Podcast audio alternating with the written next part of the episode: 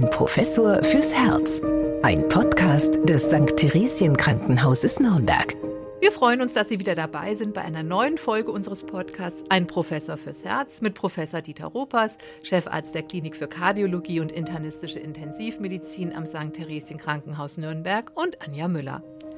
Ja, in unserem St. Theresien Krankenhaus gibt es ja nicht nur ein sehr erfolgreiches Herzzentrum, Herr Professor Rupers, sondern wir konnten im vergangenen Jahr auch einen Geburtenrekord verzeichnen. Über 1000 Babys kamen in unserem Kreissaal zur Welt. Und da liegt es doch nahe, beide Fachbereiche mal miteinander zu verbinden und über das Herz bzw. die zwei Herzen in der Schwangerschaft zu sprechen. Denn wenn eine Frau schwanger ist, dann muss ihr Körper ja für zwei sorgen.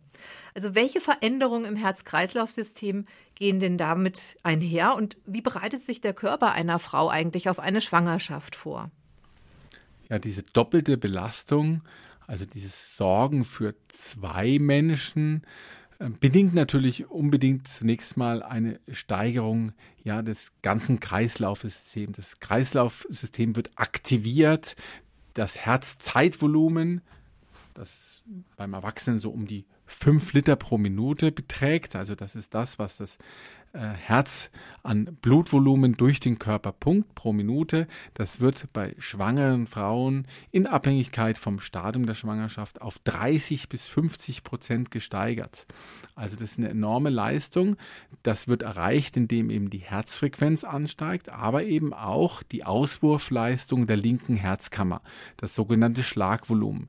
Das Produkt aus Schlagvolumen und Herzfrequenz ergibt dann das Herzzeitvolumen und nochmal bis zu 50 Prozent Steigerung. Das ist eine enorme Leistung, die das Herz der Schwangeren hier vollbringt. Und diese Leistung, die kann man auch messen. Also es ist tatsächlich so, dass äh, bei den schwangeren Patientinnen, oder das sind ja keine Patientinnen, sondern bei den Schwangeren, dass dort die Herzmuskelmasse und die Herzgröße zunimmt und dann nach der Geburt sich das aber wieder zurückbildet. Und das ist dann auch der Grund, warum man während der Schwangerschaft oft so ein unregelmäßiges oder starkes Herzklopfen verspürt, manchmal auch Herzstolpern oder Herzrasen und der Pulsschlag, der ist auch oft stärker fühlbar und der geht auch schneller. Das ist ja das, was Sie jetzt sozusagen aus medizinischer Sicht beschrieben haben, aber das spürt man dann eben auch. Genau, vor allen Dingen für schwangere Frauen, die eben vorher eher niedrige Herzfrequenzen hatten oder ihren Herzschlag gar nicht wahrgenommen haben, die merken natürlich jetzt, dass das Herz schneller schlägt, dass die Pulsfrequenz ansteigt, dass eben auch das Schlagvolumen höher ist. Also diese Ausfuhrfraktion, die kann durchaus von der ein oder anderen wahrgenommen werden und das führt dann eben zu Herzklopfen, Herzrasen, vielleicht auch ein bisschen unregelmäßigen Pulsfrequenzen. Also das ist ganz natürlich und ich kann mir vorstellen, auch wenn ich jetzt beim Thema Schwangerschaft jetzt nicht aus eigener Erfahrung der größte Experte sind, dass das die eine oder andere Schwangere schon ein bisschen belastet und beunruhigt.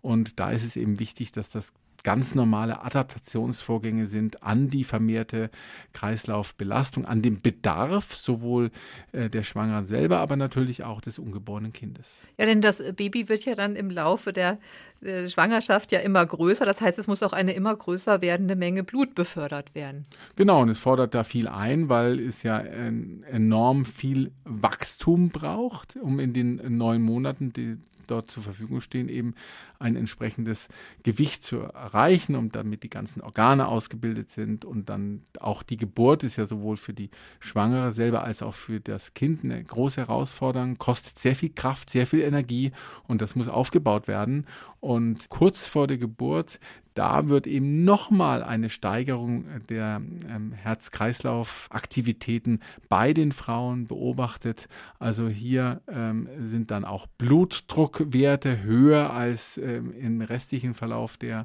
Schwangerschaft. Und das ist, wenn die Blutdruckwerte nicht übermäßig steigen, auch ein ganz normaler und gewollter Mechanismus, den die Natur so eingerichtet hat. Ja, und besonders zum Ende einer Schwangerschaft, da kann es ja auch für die Mutter sehr beschwerlich werden. Da bekommt man oft ganz geschwollene Beine und Finger und kann nur noch schlecht auf dem Rücken liegen. Ähm, warum das denn? Na gut, äh, bei einigen ist es tatsächlich ein mechanisches äh, Phänomen, dass einfach das ungeborene Kind zum Beispiel den Rückstrom des Blutes aus den Beinen über die untere Hohlvene etwas behindert. Es kommt aber auch durch hormonelle Umstellungen zu Wassereinlagerungen in den Geweben, die das Herz-Kreislauf-System dann eben auch belasten können. Also das ist ja etwas, was man vielfach sieht und da gibt es ja auch sehr große Schwankungen. Es gibt werdende Mütter, die sehr, sehr viel dieser Ödemneigung haben, also sehr viel Wasser einlagern und dann in der Regel das aber nach der Geburt schnell wieder verlieren. Und andere merkt man eine Schwangerschaft kaum an. Also hier gibt es sehr viele individuelle Unterschiede. Ja, und es äh, ist ja faszinierend, dass, wie gesagt, dann in diesem Körper zwei Herz-Kreislauf-Systeme da sind. Einmal das der Mutter und einmal das des Embryos. Und das Herz-Kreislauf-System, das habe ich gelesen jetzt natürlich im Vorfeld der Sendung, das ist auch das erste funktionsfähige System des Kindes, das bereits in der dritten Entwicklungswoche seine Arbeit aufnimmt. Und die Herztätigkeit des Ungeborenen beginnt sogar schon ab dem 22. Tag, also zu Beginn schon der vierten Schwangerschaftswoche zu schlagen. Also durch was wird denn der erste erste Herzschlag überhaupt ausgelöst? Es gibt ja äh, noch kein Gehirn. Ja, das ist einfach angelegt, weil das Herz-Kreislauf-System funktionieren muss als Voraussetzung für alle anderen Organe sich zu entwickeln. Die Embryologie des Herzens ist wirklich ein extrem faszinierendes Gebiet, wie sich ein solches Herz aus einem, ja, einem schlauchähnlichen Gebilde, das dann eine Schleife bildet, eine Acht bildet, langsam zu diesen vier kammrigen Hohlorgan entwickelt, was dann über den Laufe der 80, 90, 100 Jahre, die man lebt, eine solche enorme Leistungsfähigkeit entwickelt. Also das ist ein sehr, sehr komplexes Entstehen mit allerdings auch vielen Fehlermöglichkeiten, was sich ja dann in, im Rahmen von ähm, ja, einer Vielzahl an möglichen Herzfehlbildungen auch äußert. Aber in der Regel gelingt es ja sehr gut, ein solches Herz auszubilden. Also die Entwicklung geht sehr schnell voran. Das sind tatsächlich nur wenige Wochen, wie sich ein solches Herz vom primitiven Herzschlauch bis zur vierkammerigen ähm, Hohlorgan entwickelt hat und dann eben durch die ähm, Etablierung des Kreislaufes alle anderen Organe sich ja auch sehr, sehr schnell ausbilden. Denn nach wenigen Wochen sind ja die meisten Organe schon fertig angelegt und müssen dann einfach mit dem Kind nur noch wachsen. Ja, und es gibt dann ja zwei Kreisläufe im Körper der Mutter. Wie hängen die denn dann zusammen? Also ist es dann zum Beispiel so, wenn die Mutter Bluthochdruck hat, dann, dass das auch schon das ungeborene Kind dann Bluthochdruck haben kann? Oder ist das so voneinander getrennt? Ist das wie so zwei eigene ja, Systeme sind. Also es ist nicht ganz und gar getrennt. Also man hat äh, zum Beispiel festgestellt, dass ähm, die ähm, Herzfrequenz sich durchaus auch an, also des äh, ungeborenen Kindes, sich durchaus auch ein wenig an der Herzfrequenz der Mutter orientiert. Das heißt, insgesamt schlägt das Herz des äh, ungeborenen Kindes ja sehr, sehr schnell mit 120 bis 160 Schlägen pro Minute. Also ähm, da ist viel Musik drin und äh, so schnell schlägt das Herz äh, der werdenden Mutter nun nicht. Aber wenn es dort Herzfrequenzschwankungen gibt, so hat man beobachtet, dass es eben auch bei den ungeborenen Kindern schon Herzfrequenzschwankungen ähm, gibt, die dann so ähnlich sind, im gleichen Ausmaß vielleicht verlaufen. Also hier gibt es durchaus schon Gemeinsamkeiten. Beim Blutdruck allerdings, äh, da hat der Körper das so eingerichtet, dass äh, wenn sich ähm, ja eine Blutdruckproblematik bei der schwangeren Frau entwickelt, dass das nicht eins zu eins übertragen wird auf das ungeborene Kind. Das wäre auch nicht gut und da hat die Natur vorgesorgt. Und trotzdem, das haben Sie ja schon gesagt, also das, das Herz einer werdenden Mutter, das muss unglaublich viel leisten. Umso schlimmer ist es dann, wenn eine schwangerschaftsbedingte Herzschwäche auftritt. Das ist ein Krankheitsbild, das nicht sehr häufig vorkommt, aber es gibt es. Was ist denn das genau? Also das ist etwas Gott sei Dank sehr seltenes. Also man spricht so von 500 Fällen im Jahr in Deutschland.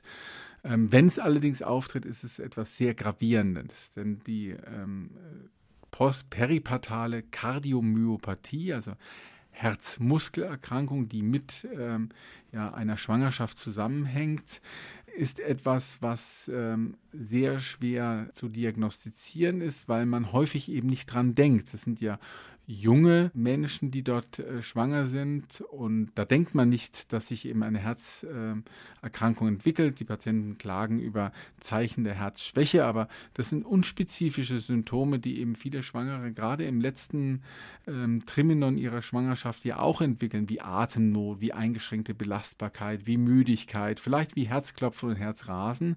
All das tritt bei normalen Schwangerschaften ja auch auf, aber kann eben auch das Symptom einer Herzmuskelerkrankung Erkrankung sein. Und das lässt sich dann äh, relativ elegant durch eine Echokardiographie feststellen, aber man denkt eben nicht dran. Und häufig ist es eben dann so, dass solch eine Kardiomyopathie durch Komplikationen auffällt, wie zum Beispiel schwerwiegende Rhythmusstörungen oder eben einer äh, Herzleistungsschwäche, wo die geforderte Blutmenge, die ja eben auch das ungeborene Kind versorgen soll, nicht mehr ähm, befördert werden kann und dann eben sowohl Mutter als auch Kind in eine lebensgefährliche Situation geraten. Also ein sehr, sehr schwieriges Krankheitsbild, was wir haben, zumal auch die Therapie einer solchen peripartalen Kardiomyopathie nicht einfach ist. Ja, wahrscheinlich, weil man ja dann während der Schwangerschaft zum Beispiel nur sehr schwierig Medikamente einnehmen kann. Ja, viele Medikamente sind in der Schwangerschaft nicht möglich. Das betrifft zum Beispiel die meisten Beta-Blocker oder typische Herzschwäche-Medikamente wie die sogenannten Sartane oder ACE-Hämmer kann man in der Schwangerschaft nicht geben. Und so ist man sehr limitiert, auch was die medikamentösen Möglichkeiten betrifft. Ja, und diese schwangerschaftsbedingte Herzschwäche, die hängt auch mit dem Stillhormon Prolaktin zusammen. Also wie ist denn da der Zusammenhang? Das ist doch eigentlich ein gutes Hormon für uns, also gerade in der Schwangerschaft. Prolaktin kann bei diesen Patienten abgebaut werden zu anderen Hormonen, die eben dann den Herzmuskel direkt angreifen. Und man geht eben davon aus, dass eben die, dieser oxidative Stress, der bei den äh, Schwangeren anfällt von diesen Patienten, aus welchen Gründen auch immer, das weiß man nicht genau, ja nicht gut bewältigt wird. Es bilden sich sogenannte Radikale, die dann eben dieses Prolaktin aufspalten in Hormone, die den Herzmuskel schädigen, direkt schädigen, sowohl die Durchblutung als auch den Herzmuskel, die Herzmuskelzellen selbst und auf diese Weise dann eben eine solche äh, Kardiomyopathie auslösen und im Verlauf der Schwangerschaft auch unterhalten. Das ist, wie gesagt, ein schwerwiegendes Krankheitsbild. Die Patienten haben große Herzen, die schlecht pumpen und äh, die man eben auch zumindest während der Schwangerschaft sehr eingeschränkt nur behandeln kann. Und äh, hat man da irgendwie Risikofaktoren entdecken können, die dann äh, da vielleicht eine Rolle spielen? Es gibt genetische Faktoren, also zum Beispiel weiß man, dass auf Haiti eine solche Erkrankung sehr viel häufiger auftritt, bei 1 von 300 Geburten. Das ist eine sehr hohe Häufigkeit dort, weil es eben genetisch angelegt ist. Aber zum Beispiel sowas wie Zwillingsschwangerschaften oder ähm, ältere äh, schwangere Patienten haben ein erhöhtes Risiko. Rauchen ist auch ein erhöhtes Risiko. Also wenn in der Anamnese Rauchen ein Thema war, sind ja auch diese Anti oxidativen Mechanismen eingeschränkt, die ich gerade schon erwähnt habe. Also das sind auch Risikofaktoren für die Entwicklung einer peripartalen Kardiomyopathie. Und ähm, hierzu muss man nochmal darauf hinweisen, dass es eben Gott sei Dank eine sehr seltene Erkrankung ist. Also die meisten Patientinnen, die äh, eine Schwangerschaft haben, die werden damit nie in Kontakt treten. Also das ist auch gut so. Also ich habe in den 30 Jahren, in dem ich jetzt als Kardiologe tätig bin, bisher lediglich ja, drei Patienten gesehen. Also Gott sei Dank, Gott sei Dank sehr, sehr selten. Wir hatten allerdings auch schon mal in einer früheren Podcast-Folge, in der es um angeborene Herzfehler ging, auch schon mal darüber gesprochen, ob es auch für Frauen mit einem Herzfehler möglich ist, schwanger zu werden. Also eine bestehende Herzerkrankung, eine Schwangerschaft schließen sich nicht von vornherein aus. Nein, das ist immer eine Einzelfallentscheidung. Es gibt tatsächlich Herzfehler, bei denen eine Schwangerschaft überhaupt nicht empfohlen werden kann. Das sind insbesondere Herzfehler, wo die äh, Sättigung des Blutes mit Sauerstoff eben beeinträchtigt sind. Also wenn es zum Beispiel zu einer Störung der Lungendurchblutung durch den Herzfehler gekommen ist oder wenn äh, sich über Kurzschlussverbindungen sozusagen Kreisläufe entwickelt haben, die die äh, Lunge umgehen. Solche Schandvizien, die vielleicht im frühen Kindesalter oder auch später nicht operativ korrigiert worden sind, die sind tatsächlich eine Situation, wo man ähm, aus, ja, aus Angst ähm, sowohl um die Mutter als auch um das ungeborene Kind eine Schwangerschaft nicht empfehlen kann. Bei vielen anderen angeborenen Herzfehlern kann man auch schwanger werden. Hier sollte man im Vorfeld idealerweise einen Experten aufsuchen. Es gibt ja Experten für Erwachsene mit angeborenen Herzfehlern, EMA, darüber haben wir schon gesprochen, und dann aber auch während der Schwangerschaft dort äh, sich gelegentlich vorstellen, um eben die Herztätigkeit, die Herzfunktion zu überwachen. Die Echokardiographie ist ja etwas, was man problemlos auch bei Schwangeren ohne Sorge für das Kind ähm, empfehlen kann. Also ein angeborener Herzfehler ist heute äh, sicherlich in den meisten Fällen kein Grund mehr, auf Kinder zu verzichten. Ja, aber manchmal ist es ja auch vorher gar nicht bekannt, ob man jetzt zum Beispiel irgendwie ein Herzproblem hat als Frau. Und immerhin sind 30.000 Schwangere in Deutschland jährlich von einer Herzerkrankung betroffen. Würden Sie denn sagen, es empfiehlt sich ein Herzcheck zu Beginn einer Schwangerschaft? Ich meine, wir wollen ja die Schwangerschaft hier nicht als Krankheit darstellen. Das ist ja ein ganz natürlicher Vorgang. Was würden Sie dazu sagen? Ich denke, man sollte einfach ganz einfach und pragmatisch die Risikofaktoren abfragen also die fünf Kardinalsrisikofaktoren, äh, die wir haben, wie Diabetes, Bluthochdruck, Cholesterin, Nikotin und familiäre Belastung im Hinblick auf Herzerkrankungen. Und natürlich die Anamnese ist wichtig. Gibt es denn schon Hinweise auf eine möglicherweise kardiale Schädigung? Gab es in der Vergangenheit vielleicht schon Probleme? Ich meine, die Herzmuskelerkrankung ist ja etwas, was auch junge Menschen treffen kann. Und wenn solche Fragen dann mit Ja beantwortet werden, dann ist es sicherlich nicht verkehrt, wenn man einmal einen Kardiologen aufsucht. Und äh, mit einer Echokardiographie zum Beispiel lassen sich ja enorm viele Fragen schon klären. Und dann, ähm, denke ich, ist eine solche Schwangerschaft tatsächlich kein Risiko für die Patientinnen. Ist natürlich auch so, ist leider ja in der heutigen Zeit so, dass wir schon mit Wohlstandserkrankungen zu tun haben, die dann eben bei auch jungen Menschen schon Bluthochdruck auslösen und, und solche Dinge. Und da muss man schon genau besprechen, äh, was in der Schwangerschaft dann eben zu beachten ist. Viele Blutdruckmedikamente kann man während der Schwangerschaft nicht nehmen. Hier muss man also im Vorfeld einer Schwangerschaft das mit den Patientinnen äh, und äh, den Partnern idealerweise besprechen, wie man das dann ändert und auch zum Beispiel bestimmte Erkrankungen, die ja eine gerinnungshemmende Therapie äh, erfordern, auch Herzrhythmusstörungen, über Vorflimmern haben wir ja schon gesprochen. Auch hier sehen wir, dass ähm, auch jüngere Patientinnen solche Rhythmusstörungen mit der Notwendigkeit einer ja, einer Gerinnungsbehandlung notwendig machen, dass man hier im Vorfeld bespricht, dass auch nicht alles möglich ist. Also zum Beispiel das Markomar ist bei Schwangeren nicht möglich, weil es eben das ungeborene Kind schädigen kann. Genauso ist es, wenn jemand Thrombosen hatte, vielleicht in der Vergangenheit und deswegen ein blutgerinnendes Medikament nehmen muss. Auch hier muss man ganz genau besprechen, wie man das von der ähm, medikamentösen Seite denn begleitet, eine solche Schwangerschaft. Aber ausgeschlossen ist sie natürlich dadurch auch auch nicht in den meisten Fällen. Ja, jetzt haben wir immer von Problemen auch gesprochen, die auftreten können, gesundheitlichen Problemen, aber da möchte ich jetzt eigentlich mal weg und mal den Bogen schlagen, jetzt zu einer gesunden Geburt. Das Baby ist da und äh, jetzt gibt es eine neue Studie aus Amerika, die besagt, dass Frauen, die eine Zeit lang gestillt haben, eine geringere Wahrscheinlichkeit aufweisen, eine Herzerkrankung zu entwickeln, einen Schlaganfall zu erleiden oder an einer Herzerkrankung zu sterben. Also Stillen als Prävention. Wie funktioniert das?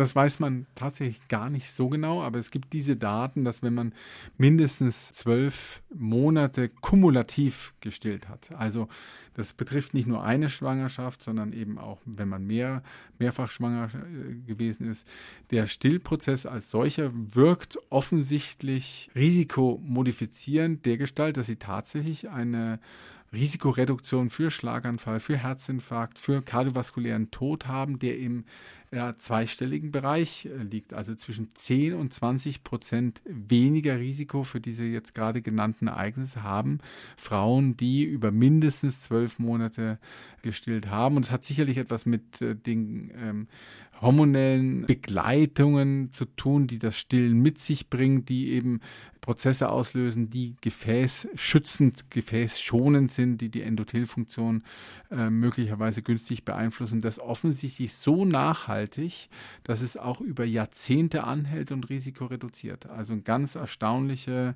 äh, Beobachtung, die über das, was wir äh, schon früher wussten, dass eben zum Beispiel ähm, Brustkrebs, aber auch Eierstockkrebs und sogar Diabetes seltener auftreten bei Frauen, die eben gestillt haben. Und es zeigt ja auch, dass die Kardiologie jetzt auch vermehrt ein Augenmerk auf Frauen richtet. Definitiv. Das ist äh, notwendig, das ist geboten und auch aus Forschungsgründen interessant. So ähm, hat sich herausgestellt, dass eben in der Muttermilch bestimmte Zucker offensichtlich auch antiinflammatorisch, also antientzündlich wirken. Und äh, vielleicht in Zukunft, wenn man diese ähm, Zucker genau isoliert hat und dann eben auch entsprechend biochemisch herstellt. Hier ein äh, Therapieansatz ist, ähm, ja, arteriosklerotische Erkrankungen wie Schlaganfall und Herzinfarkt zu entwickeln, zu verhindern.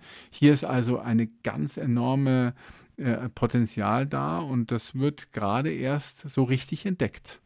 Ja, also den Einsatz von Muttermilch bei verschiedensten Krankheiten, den finde ich selbst tatsächlich äh, wirklich sehr spannend. Also äh, Muttermilch enthält zum Beispiel einen Stoff, der Krebszellen innerhalb weniger Stunden abtötet und zwar ohne dabei anderes Gewebe zu zerstören. Das, da gibt es dann zumindest äh, Laborversuche, da laufen Studien dazu. Ähm, hätten Sie das gedacht, dass Muttermilch da so ein Wundermittel ist? Also für das Kind war es klar, es gibt einfach eine fantastische Ernährung, um äh, ja, die Kinder nicht nur reifen zu lassen, wachsen zu lassen, Gewicht zu entwickeln, sondern auch eben im späteren Leben weniger Herzinfarkte, Schlaganfälle und äh, solche Dinge zu haben. Man äh, schreibt ja auch der Muttermilch äh, einen Einfluss auf die Intelligenzentwicklung zu. Also es ist äh, schon enorm, was, was die Muttermilch leistet. Und wenn jetzt solche Effekte wie äh, Krebs äh, verhindern oder eben Atherosklerose verhindern dazukommt, wundern tut es mich nicht. Ja, es gibt auch da einen ganz tollen Dokumentarfilm dazu, der heißt Wundersaft Muttermilch. Der war auch schon mal bei Arte zu sehen. Vielleicht finden Sie den irgendwo. Also ich kann ihn nur empfehlen. Das ist schon faszinierend, äh, wenn man das jetzt vielleicht auch mal weiterdenkt. Und äh, finde ich, ist auch ein schönes Beispiel dafür, dass es in der Medizin, dass auch in der Medizin das Gute ganz nahe liegen kann. Also ja. im Prinzip ohne, dass man da äh, komplizierte Medikamente irgendwie äh, designt, sondern ja, man muss einfach nur mal auf das zurückgreifen, was sowieso schon natürlicherweise da ist. Ja, in diesem Sinne wünschen wir Ihnen eine gute und gesunde Zeit. Bis zum nächsten Mal. Und ja, schreiben Sie uns gerne an herzzentrum.theresien-krankenhaus.de, wenn auch Sie ein Herzensthema haben, über das wir hier im Podcast einmal sprechen sollten. Herr Professor Ropers, vielen Dank an Sie. Es war wie immer eine Freude. Es hat mich auch besonders gefreut, auch wenn für mich persönlich das Thema Schwangerschaft schon ein paar Jahre zurückliegt. Meine Kinder sind inzwischen 17 und 18 Jahre alt, aber jetzt ist langsam Zeit, an die Enkelkinder zu denken. Ja, ich danke für die Aufmerksamkeit und freue mich aufs nächste Mal. Bis dahin. Ein Professor fürs Herz. Ein Podcast des St. Theresien Krankenhauses Nürnberg.